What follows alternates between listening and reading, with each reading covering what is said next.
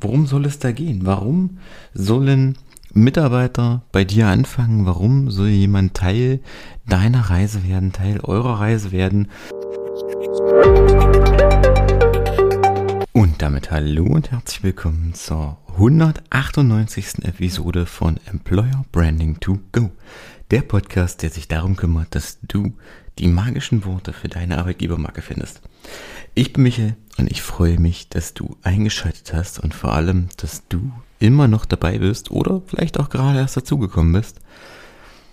Du merkst es, wir nähern uns mit riesigen Schritten der Episode 200 und vor allen Dingen kannst du schon mal gespannt sein. Es ist, es wird eine spezielle Episode mit einem ganz besonderen Gast und vielleicht hast du ja auch noch eine Idee, um was es in dieser Folge gehen kann. Also ich bin auch gerne noch offen für weitere Ideenvorschläge, für weitere Inspirationen oder auch für Fragen, was du schon immer einmal wissen möchtest, wissen wolltest über mich, über den Podcast, über meinen Gast, über das Employer Branding, Copywriting, wie auch immer.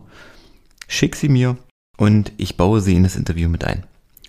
Und damit kommen wir in die Episode, denn ähm, falls du es bemerkt hast, hat der, hat der Podcast schon seit längerem noch einen Zusatz. Er heißt nicht mehr nur Employer Branding to Go, sondern ähm, er hat noch den Zusatz mehr Mitarbeiter gewinnen durch Copywriting und Storytelling.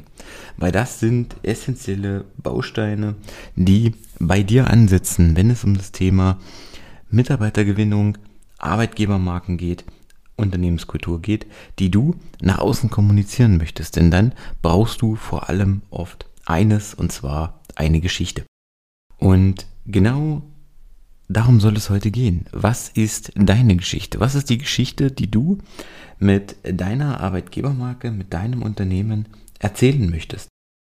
Worum soll es da gehen? Warum sollen Mitarbeiter bei dir anfangen? Warum soll jemand Teil deiner Reise werden, Teil eurer Reise werden und mit euch gemeinsam im Unternehmen arbeiten? Genau das ist der Punkt. Denn ähm, wenn ich von Geschichten erzähle, vom Storytelling, vom Geschichten erzählen, dann ist oft eine Reaktion, ja, ich möchte aber keinen Roman äh, schreiben und ich kann ja auch meine Unternehmensgeschichte nicht mit Es war einmal anfangen. Musst du auch gar nicht. Darum geht es auch überhaupt nicht.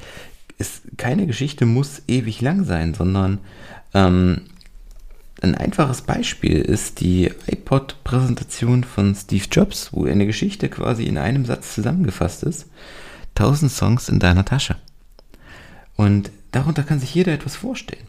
Du hast sofort ein Bild im Kopf, und kannst damit quasi vor deinem geistigen Auge etwas anfangen. Und genau darum geht es letztendlich bei guten Geschichten, dass du deine Zuhörer, deine Leser, deine Zuschauer, wie auch immer du die präsentierst, quasi mit auf die Reise nimmst, dass sie sich selbst etwas vorstellen können, dass sie Lust haben, Teil dieser Geschichte zu sein und dass es Teil vor allen Dingen ihrer eigenen persönlichen Geschichte wird.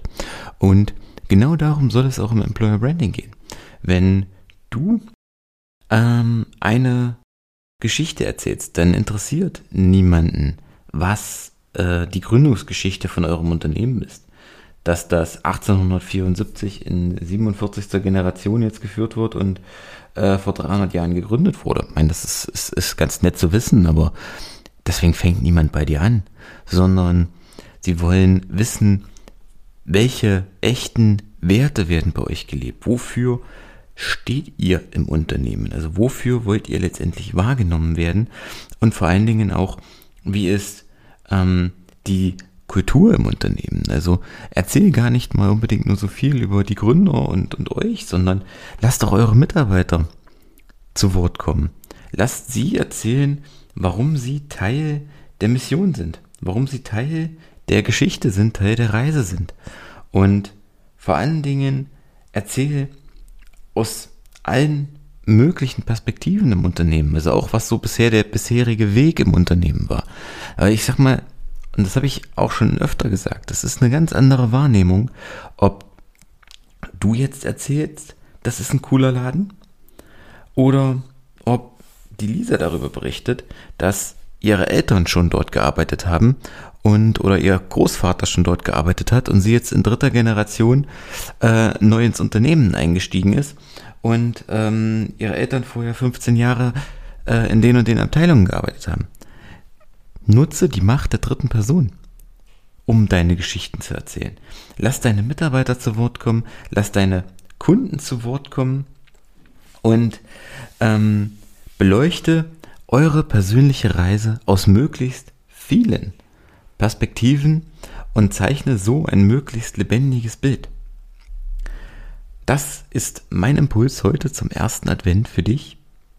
Und wenn du gerade noch auf der Suche bist nach der richtigen Geschichte für dein Unternehmen, wie du sie nach außen kommunizierst, dann geh einfach auf michaelkaufeld.de, sicher dir dein persönliches Erstgespräch und wir beide schauen uns das an und bauen in dem Gespräch bereits deine Geschichte zusammen und sehen uns an, wie wir mehr Magie in deine Kommunikation bringen.